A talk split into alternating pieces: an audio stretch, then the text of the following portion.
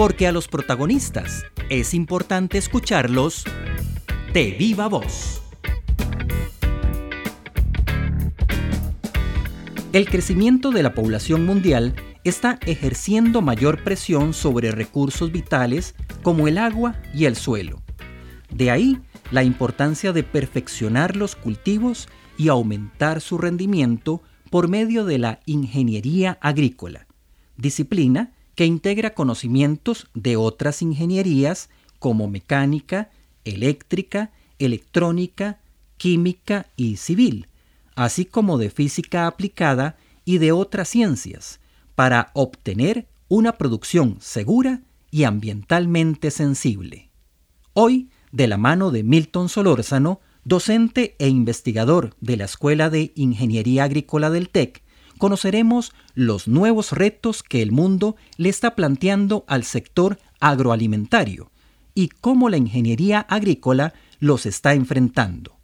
Escuchamos a Milton Solórzano de viva voz. De hecho, existe en medio de nosotros, los ingenieros agrícolas, me refiero en todas partes del mundo, un discurso, para que descanse en el hecho de que para el año 2030 a la población del mundo se le van a haber agregado 2 mil millones de personas, es lo que se espera. Este aumento de la población no solamente tiene que ver con el hecho de que va a necesitar más alimentos, generalmente se enfoca uno en el tema del alimento y olvida otros elementos que son fundamentales como agua, ¿verdad? Es un gran tema, ¿verdad? Nos quedaríamos, ¿verdad? Todo un día hablando acerca del tema, energía y por supuesto también bienes. Y de una u otra manera estos recursos, los recursos son limitados para producir a todas estas personas. Entonces, prácticamente la gran demanda que el mundo le hace son, en primer lugar, alimento y agua abundantes, materia prima, para la industria, que es lo que prácticamente también viene de, la agricultura y recursos energéticos abundantes. Si logramos, ¿verdad? No si logramos, de hecho la meta es lograr esto, ¿verdad? Y la meta es casualmente con menos recursos producir más para un mundo que demanda. En eso estamos involucrados, yo entiendo perfectamente. No solo la ingeniería agrícola, no solo los ingenieros agrícolas, sino que muchos profesionales involucrados en esta área, pero gran parte de nosotros estamos en este tema. Y creo que otro elemento que también está, está creciendo mucho su presencia es la agricultura urbana, precisamente porque el campo se va terminando, la ciudad se va comiendo el campo, y, pero hay que seguir sembrando. y la agricultura urbana de alguna manera viene creciendo y seguirá creciendo. Sí, es una forma de extender la frontera agrícola, porque la frontera agrícola se consideraba agotada bravo, no, no se consideraba, está agotada, ¿verdad? Y está siendo consumida casualmente por el desarrollo urbano. Entonces es una forma de recurrir o de tener una alternativa a este crecimiento urbano tan grande que va a tener la humanidad en este tiempo, ¿verdad?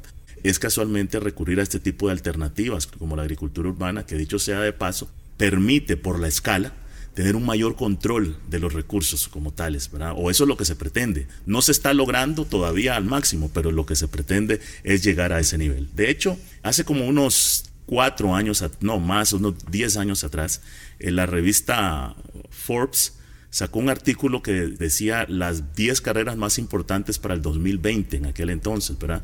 Entonces el autor da una, se dirigía supuestamente a los muchachos que se estaban graduando de la secundaria en aquel momento y entonces empezaba a referirse acerca de las 10 carreras que iban a tener mayor impacto para el 2020. Y entre las carreras, ¿verdad? Eh, bueno, primero que nada mencionaba la importancia de un segundo idioma, aún en Estados Unidos, cosa interesante, ¿verdad? Y hablaba de la importancia de que conocieran temas de computación, de saber programar. Y, pero en general decía que empezaba hablando, habían 10 diferentes carreras, matemáticas, programación. Y en el tercer lugar él colocaba la ingeniería agrícola.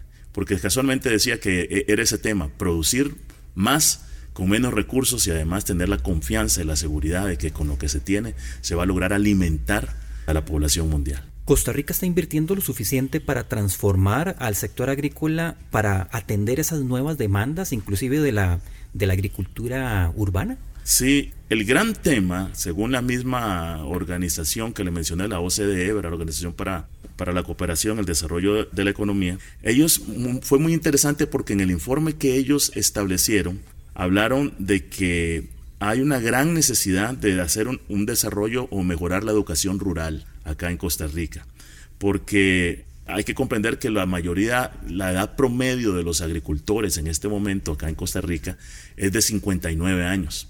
Como usted comprenderá y sin querer demeritar de ninguna manera, ¿verdad? usted comprenderá que las personas a cierta edad pues todavía no tienen accesos a las nuevas tecnologías.